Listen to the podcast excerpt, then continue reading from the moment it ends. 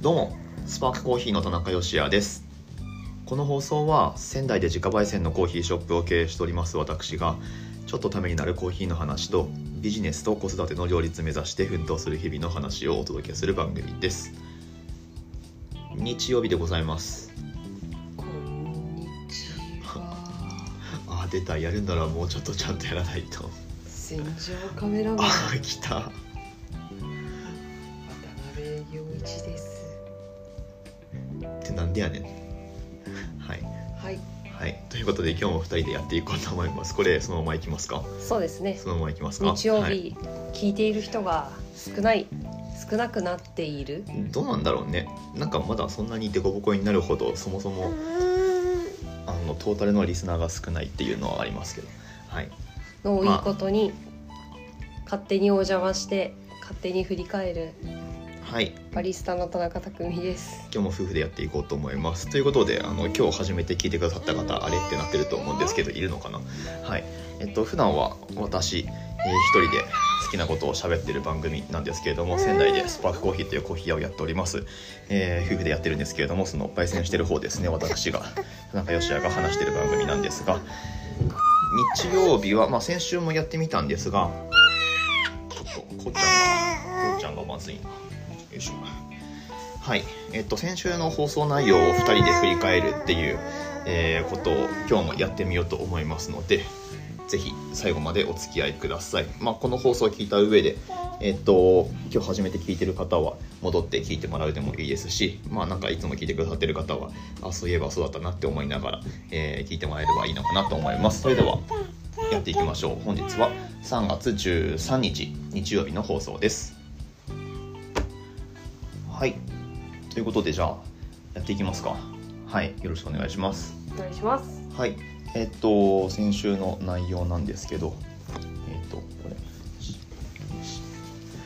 ロック解除してもらってはいえっと3月7日月曜日の放送からいきましょうかねうんコーヒーは熱いうちに飲んだ方がいいのか問題について結論から言いますと、はいあ、お店的な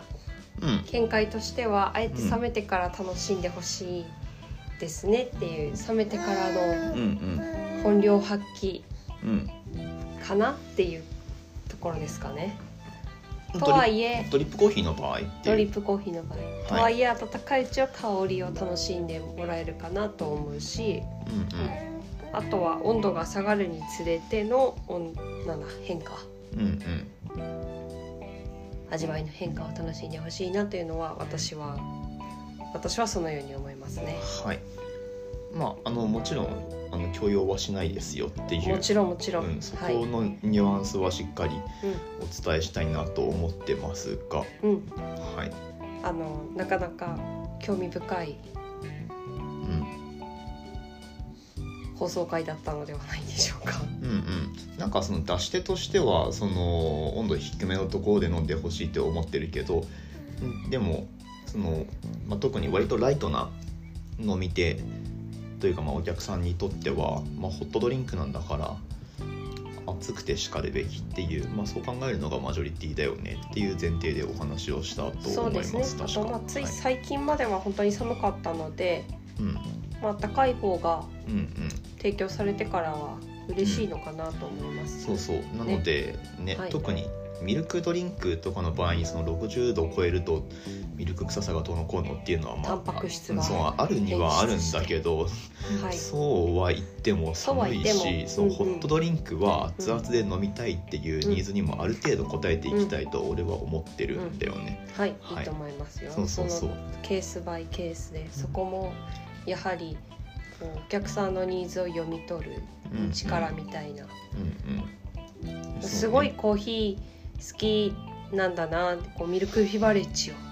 うん適温で楽しみたい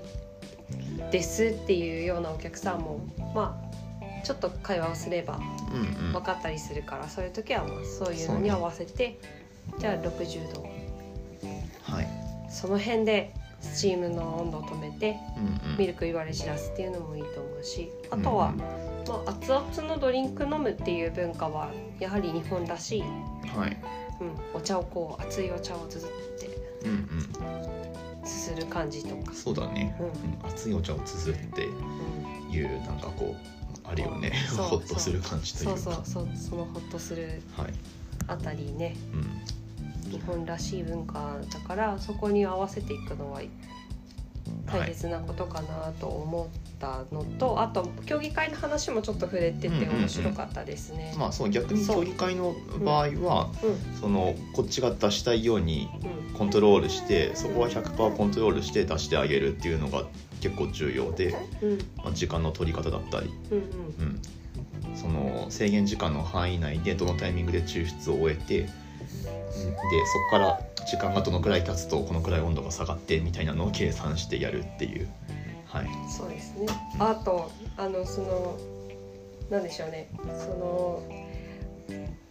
冷めたコーヒーは悪なのかなと思っていましたっていうふうにあーうんうんうんお客様に言われそうて。ねうんあのそういえばと思ったんですけどあのそうそうエスプレッソうん何秒までは生きてるみたいなそういうそういう説もあってでも今思うとうねんその時は「おうち時間の経ったエスプレッソはうん悪」みたいな、あの認識今今ももしかしたらあるかもしれないうんあの認そ識れなんです。あれ実はあれだよねつまりチェーン店における何秒ルールってや何つだよ秒ねルールってうんいううんやつあねったあったそういえばあったもうあのカわップに抽出されたエスプレッソ、もう1分を超えた死んだみたいなそうそんなことはいないよみたいなでもあっ今たあった今ね、はいは振いり返るとどうしてそこにそもそもっていうところ、で、まあ、実際にじゃあそもそも1分経ったエスプレッソはどんな味の変化を遂げているのかみたいなところうんうん今やってみるとうんうん1分ためてあた経って飲んだエスプレッソはい美味しいじゃないか美味しいのは美味しいそうそういう検証の余地があるんだけどその時はう死んだんうんそうあのエスプレッソはもう死んでしまったうん そうだからショットグラスにこう片方だけ入って残ってるやつがそのエスプレッソマシンのとこに置いてあって置いてあってでその次あこれもったいないからその次早くドリンク入んねえかなとかって言ってで実際それ使うドリンクが入るともう早く早くとか言って あの速攻でミルクと混ぜるっていう謎のオペレーションをやったりしてたけどそのエスプレッソはなんとか命をつなぐことができうんそうそうたそうだったみたいなはいまあねあのもちろんそ のチェーン店にはチェーン店なりのそのなんていうかありますかまあら、まあルールね、はいそれはなんかすあの鮮度を管理するっていう点においてはまあ有効な手段なのかなと思う反面あの実際にではその1分経ったエスプレッソなり冷たくなったエスプレッソが果たして本当にまずいのかっていうのは、うんうん飲んでみる価値はあるかなと思うし実際にやっぱり豆がいいとはいその温度下がったエスプレッソが美味しいっていうことはまああるねっていうのはお店やって自分たちのコーヒーを扱っていって気づいたこと。まあまあこの規模でうんやってる分そのよりコーヒーの本質的なところをうんねあの僕らはフォーカスしてるわけなので、はい、そういうところに気づけるわけですけそどうですねはいっていうちょっと深掘った振り返りあでもこういうのも放送聞きながらいやでも実はあの時エスプレッソ死んでたなってそうだ思ってねたけど、そういうナブルがあったね今はそのエスプレッソを何秒置いたらこう美味しい感じに飲めるかなっていう風に温度どれぐらいが適温かなみたいなのを考えるようになったっていう、はいそんな気づきのある放送でした。ありがとうございます、はい、さてえっ、とサクサクいきますかまあでもこの月曜の回が一番あの話しごたえというかあったんじゃないかなはい、はいじゃあサクサクいきましょう火曜日火曜日はですね。火曜日がえっ、とおエスプレッソを飲みたくなるのはどんな時か。はい、これはまず収録したのが夕方でなんかエスプレッソ飲みたくなったからよしエスプレッソ入れるぞってエスプレッソ入れながら収録した回ですねはいまあなんか午後に飲みたいみたいなで逆にミルク入ったやつは午前中につかむしろそのブラックコーヒーを空っぽの胃に入れたくないみたいなまあなんか単純にそういうことですかねはい私はですすねう、朝一飲んだりしてましたう。んそうだねうん、未だにやっちゃいますね。はいただあまりこう私の体質にはそれ良くないみたいで、まあ飲みたくなるけどね、うんで、もうんやっぱ人間の機能的にあんまりこうフィットしないのかねうん、まあでもなんか気分的にはいいんですよね。うんうん私はそうねそんな一日の始まりはチョコレートとエスプレッソをはチョコレートかじってエスプレッソでガツンといそれはそんな感じだったんですけどうんまあちょっと体質に合わないからやめた方がいいよって病院で言われて朝チョコはちょっと朝エスプレッソもちょ朝っエとスっプレッソはていいうことでしたので、そうですねはい、はいじゃあここまでまあ、皆さんはエスプレッソいつ飲みたくなりますかっていう回でしたね。はいまあなんかね食後とかうんなんか食べた後はいいんじゃないですかね 結局のところまあいろんな意見があると思いますよ。私は朝に飲むのも好きですね。はいそうあとはそのエスプレッソ入れた後にミルク入れたら美味しかったからこうんれはバリスタの約束だねっていうことも言ってましたね。うんそうそう確かにね。それにお湯を入れてアメリカーノにしたりとか。あそうだねしかもそれも好きな子さんのアメリカーノにできるから。うんうんそんなメニューあってもいいんですかねっていうことを言ってましたね。まあでもなかなかこうねメニューとして一般化しづらいよねそれはねはいまあ適宜やる感じだと思いますけどはい。はいじゃあ続いていきましょう続きましてはですね、水曜日カフェラテとカフェオレの違いについてお話ししてましたね。これはまああの話すネタがないのでこうこういうさらっとした話題になるんですけどネタがないというかはいね戦場カメラマンのモノマネで始まりましたね。えそうだっけうんこ。の回だったっけそう。で、はい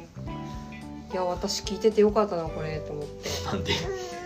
これ奥さんにしか伝わらないなって言ってた かあらいや本当に私聞いててよかったなと思って、よかったですはい、はいそう思いました。一応言っとくとボイシーあの仙台が生んだスーパーボイシーパーソナリティでカグシュン先生っていらっしゃるんですけど精神科医の、はい、その人がこの渡辺陽一さんの真似をしてでこの仙台の人なんだけどカグシュン先生ってよく「なんでやねん」とか言うあの自分で自分にツッコミを入れるっていうね、ツッコミはいまあ、そういうことをやるんですけどそのカグシュン先生の真似をしたって感じですねどっちかっていうとねそうですね。渡辺陽一さんっていうか。そう、はい、でで内容が内容が、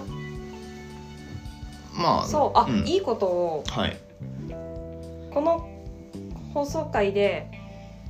スターバックスラテグランデサイズはうんトリプルショットですねって言ってたんですけどあこれねうん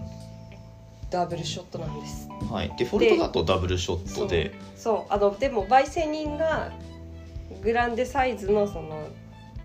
スターバックスラテうにんエスプレッソショット追加しするのがそれあなたの好みですよねって思いながら聞いてました、あそうそうそうなんだけどあのねでもなんかメニューとしてグランデグランデトリプルラテみたいな最近なんかオネストされたってえ聞,、えあそうなの聞聞いたやっんだぱそのバよ、ね、ランスがいいんですかね。そうそうそうそう、うん、そうそう。焙煎人はそうですね。グランデラテ頼むときはショットを追加しますね。でそれでトリプルになるっていう。そうそうそうそうデフォルトだとグランデサイズはダブルショットですよっていううんツッコミをしながら聞いてました。そうデフォルトだとそうグランデサイズでダブルなんだけど、うんあったあったやっぱりおお。ストタリバのプルトリプルエスプエレッスプレッソソララテテ。これサイズグランデなんですよね多分ねん違うごめんトールだこれ トールでトリプルエスプレッソ入ったメニューとかあるストロングな感じだ。マジかえトールでそっかうんまあちょっと今度頼んでみますかははい。いこれあれだよねなんかそのカスタマイズのややこしさをなくしたメニューだよねああそうかもしれなもい。ともとそのカスタマイズしちゃって別で名前つけるみたいなトールサイズのラテだとうんダブルエスプレッソ1個追加するくらいがま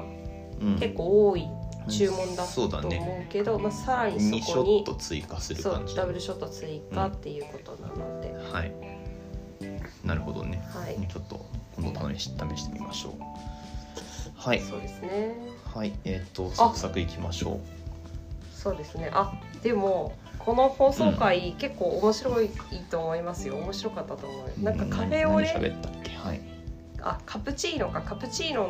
のことも紹介してて、あのふわふわの泡がうんうん昔の喫茶店だと乗ってうんうんるエスプレッソじゃないコーヒーの上にふわふわの泡が乗ってるって私それ飲んだことないんですけどそういうのうんがあるらしいといううんはいなんかこう日本におけるうイんタリアンレストランみたいああなるほどねななんかはいはそいのはい日本におけるイタリアにナポリタンないんだけど、そうあるみたいな感じで、日本のカプチーノはうん、その昔っていうとそのエスプレッソじゃないコーヒーの上にうんふわっふわの泡が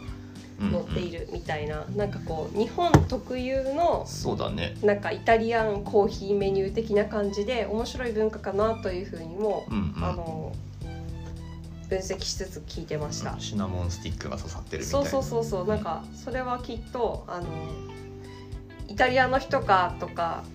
まあ、うん他の国の人が日本に来てカプチーノって頼んだら、あれ全然違うでもなんかこれはこれで面白いなってそういうだふねうに思ってもらえるのかもしれないうんうんですよね。で対してああのラテカフェラテうんに関してはスターバックスコーヒーが日本でこれがカフェラテみたいな感じで広めてくれたおかげで、そのアメリカで飲むカフェラテもう日本で飲むカフェラテも、んそうだね、まあ、スターバックスだとおまあそのひクオリティは一緒だしあと他のコーヒー屋さんにおいてもカフェラテっていうとあのこのまあ想像するものを裏切らない、そう大体同じものが出てくるそうだね大枠ではそうそうそう同じエスプレッソとミルクその概念があまり違わないところも面白いなと思いながら聞いてました、なるほどね結構面白いと思うこの水曜日のはい放送も皆さんぜひは繰いり返してみてくださいはい、はい、えー続いて木曜日木曜日かつて次世代コーヒーマシンと呼ばれたあの機械は今これ聞いた聞いた聞いた聞いたはいでああそういえばそんなマそシんンなマあるとシンがあ思っってたなってまあこれ懐かしく思い出何かっていうとうこれだいぶマシンの名前自体マニアックなんで今ここでもさらっと言った方がいいと思うんだけどブロッサム1っていうのとんあとはスチームパンクうんうんあとポアステディっていう、まあ全部それぞれ、ううんんとそれぞれエアロプレス、うんサイフォンうんドリップっていうのを自動化したマシンなんだけど、まあ残ってるのはポアステディくらいであとの2つは消えたねっていう、まあ、そういうお話でした、うんうんうんうんうんはい、まあ、結局なんかね人がやった方がいいのかなっていうお店においてはそうかもしれないですね、ただまあそのポアステディが、まあ、なくならない理由としてもそのお湯の量とかこう決めた量がこう同じレシピでうんうん注がれていくっていうものだと思うんですけそうどだねやっぱりこうオペレーションにスタッフが多いお店とかだともうなんかクオリティの均質化うんとかそのオペレーションのなんていうのそれはちょっと言葉がなん出ですてこなかい、ね安定したオペレーシ安ョ定ンしたオペレーション、とかうん、ってスタビいリう、ティうん、スタビリティスタビリテ違うィまあいいや安定はい、はいっていうところにおいてはあの、まあ、有効な器具なのかなというふうに思います、まあ、あと単純にドリップの認知っていうのがあるかもしれない、ああそうだね、うんあとはうん結局ねエアロプレスとサイフォンだったって分かんないもんねも元ネタが分かんないからこれなんで自動化したんだろうみたいなあーるほどるほどうんうんそうだねうんあと見た目も結構いいと思うポアステディはそう、なんかトリッパーとサーバーは普通にこう人がセットしておいて、うんあとお湯がうんうん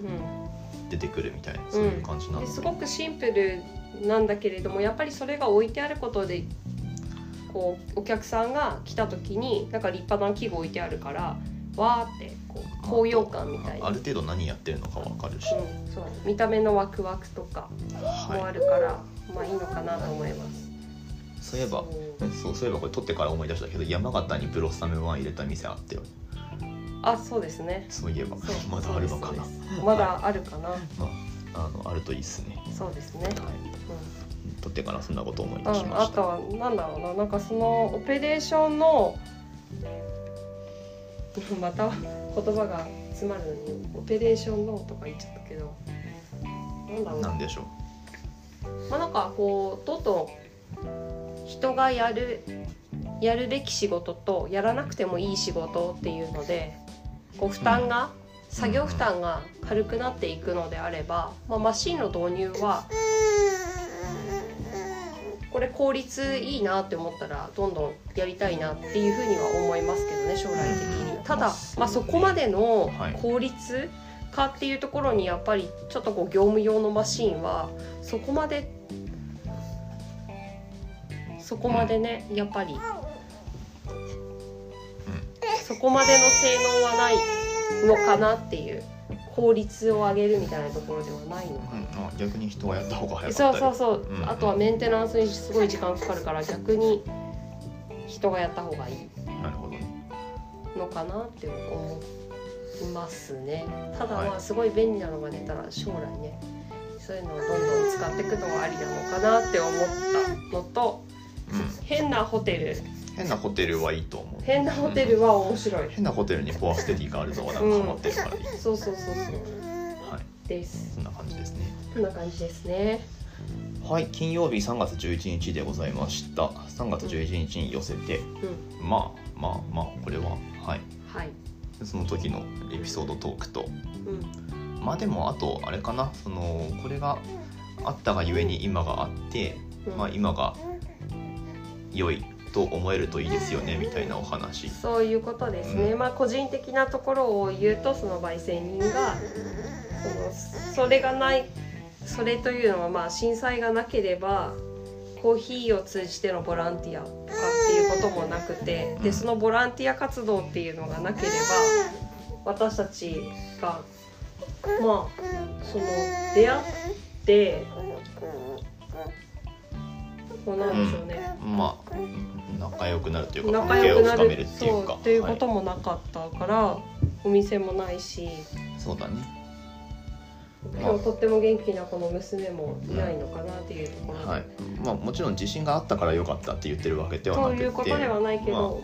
それを経てっていうことですね、うんやっぱねそうですねだからなあれがなければ良かったって、うんまあ思う気持ちはもちろんあるけどまあ特に今このウクライナのこととかもあるから、うんそうそうそう本当にもう終わってなもうこんなこんなことなくなってって思うけれどもやっぱり前に進んでいかなくてはいけないなっていうことはで本当に感じるねそう少し時間が経って振り返った時にまあでもそれを経て今があるから良かったよねって思えるようにいきましょうねって今そういうお話そうで、ですすね未来はきっと良いものになると信じて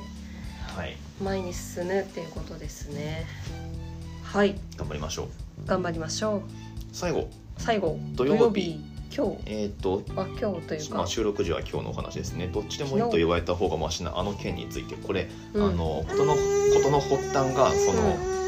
ツイッターツイッターのなんか有名な人が、スターバックスで店内利用するときに紙カップとマグカップ、うんどちらがよろしいですかって言われて、うんで本当はあのどっちでもいいからお店的にどっちが都合いいのかを聞きたいんだけど、それを聞いちゃうとうん不審者になるのでどっちでもいいですって答えてますけど実際のところそこはどうなんですかスタバの中の人っていうツイートをしててで、まあ、それを受けての考えなんだけどスタバの人だったらきっといやそこはまあそうだねそのその通りだと思いますよまあ不審者とは思わないでしょうけどうん、まあでもなんかこれんあの一回収録し終わってみてもう一回考えた時にあのお店としてはどっちが都合いいですかって聞いちゃうのが何が問題かっていうと質問に質問で返してるんだよね。うんうんうんあのそれってマジでコミュニケーションとして面倒くさいんであのそれは口に出してやっぱ言っちゃダメです、うんと俺は思うだったらどっちでもいいですって言ってくれた方がいいし、まあそうですねはいまあそれがベターなうん、答えそうそうそうっていう、まあ、ベそういスうトよ単り純のなベおターな話、答えです ねうん、うんただ単にあその店員さんにとってはそれあのすあの、うん、はいだからそれはうん、私の仕事ですそれは私の仕事ですという感じじゃないですかそういうことだねあなたの、はいその心配することではありませんよっていう風なうんうん感じなんだと思います、なぜならそれが私の仕事だからですといはいうことに尽きるのかなって、このお客様にとってのより良いサービスを提供するのはうん私の仕事なのでお任せくださいっていうのがはい店員さんの気持ちなのかなというふうに私は、まあ、放送を聞いて思いましただから本当に、まあ、どっちでもいいでいいのかな、そうどっちでもいいならどっちでもいいって言ってくれた方がマジであの それがベあありがたいタそれがベタで、はいその上で私はでもスターバックスならスターバックスに行ってマグカップか紙カップかって聞いてくれずに、まあ、どっちかのカップで出されることもあるなと思いつつうん私が決めたいって思いました、あまあ、結構私はどっちでもいいっていうふうに言うことはないですねあうんうんなるほどねうんもうその時紙のカップがいいと思ったら持ち帰るから紙のカップって思うしうんおうん店でちょっと時間あるなと思ったらマグカップの方がいいからマグカップがいいって言うしうんうんあの自分が決めたいですね。うんうんうん、あとはさあさらにどっちでもいいとはちょっと違うけどあのおすすめなんですかって聞かれあてーおよくあるすすやつめすごい説明してくれたらあの